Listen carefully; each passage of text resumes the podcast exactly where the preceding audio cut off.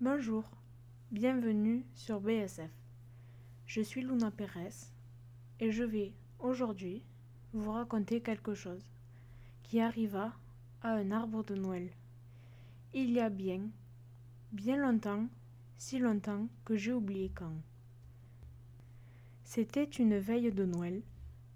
L'arbre était déjà tout garni, avec des bougies, des oranges jaunes, des pommes rouges, des noix dorées et des joujoux. C'était vraiment un très bel arbre. Il était bien tranquille dans le grand salon, dont on avait fermé les portes pour empêcher les enfants d'y entrer avant le lendemain. Mais, à part les enfants, tous les habitants de la maison avaient admiré l'arbre. Minet l'avait vu, avec ses gros yeux verts. Il avait tourné tout autour en regardant partout. Le brave chien de garde l'avait vu, avec ses bons yeux pleins de caresses. Le canari jaune l'avait bien regardé de ses petits yeux noirs avant de s'endormir dans un coin de sa cage. Même les petites souris grises, qui avaient si peur du chat, étaient venues donner un coup d'œil à un moment où il n'y avait personne. Il y avait pourtant d'autres résidents qui n'avaient pas vu l'arbre. C'étaient les araignées.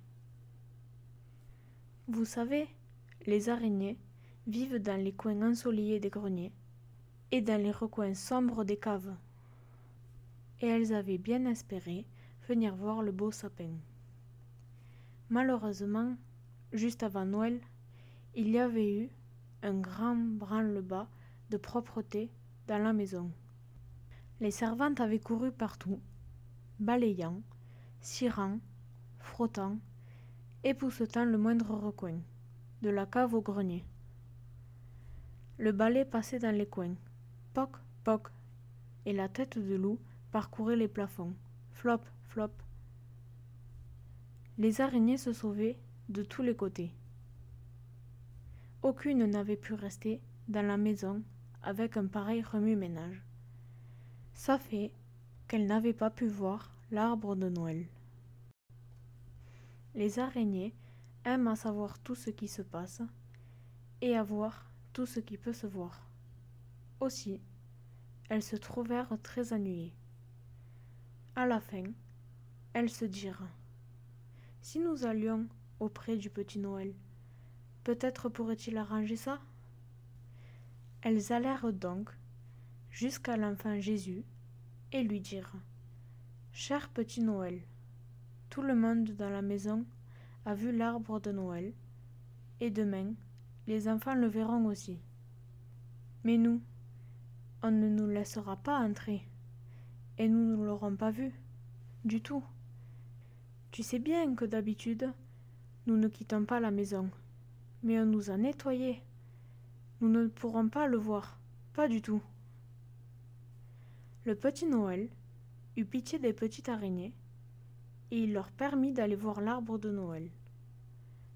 Le soir, quand tout le monde fut endormi, il les laissa tout aller dans le grand salon. Les araignées se glissèrent sous la porte et entrèrent dans le grand salon. Les grosses mères araignées et les papas araignées, les grands-pères et les grands-mères, jusqu'aux toutes petites, jusqu'au bébé araignée. Elles coururent sur le plancher jusqu'au pied de l'arbre, et alors elles grimpèrent le long des branches jusqu'en haut. Elles grimpaient et elles les regardaient. Elles étaient si contentes et trouvaient l'arbre si joli. Elles passèrent en haut, en bas, au bout des branches, et sur le tronc, sur les joujoux, sur les bougies, absolument partout.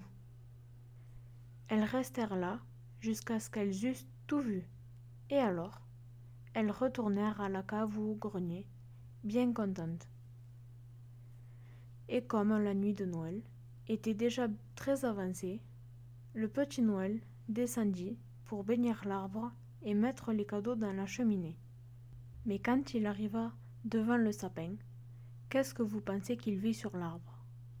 Des toiles d'araignées. Partout où les araignées étaient passées, elles avaient laissé leur long fil de soie, et vous savez qu'elles étaient passées partout. C'était un spectacle bien étrange que celui de ces longs fils gris couvrant toutes les branches. Qu'est-ce que le petit Noël pouvait faire? Il savait que les mamans n'aimaient pas les toiles d'araignée. Oh, mais pas du tout. Un arbre de Noël tout couvert de toiles d'araignée, ça n'irait jamais. Le cher petit Noël réfléchit un instant, puis il toucha l'arbre de son petit doigt, et toutes les toiles d'araignée devinrent comme en or. Elles brillaient, elles étincelaient, au travers des branches, et les longs fils dorés pendaient de partout. C'était magnifique. C'est depuis ce temps-là qu'on met des fils d'or sur les arbres de Noël. Maintenant, vous savez pourquoi.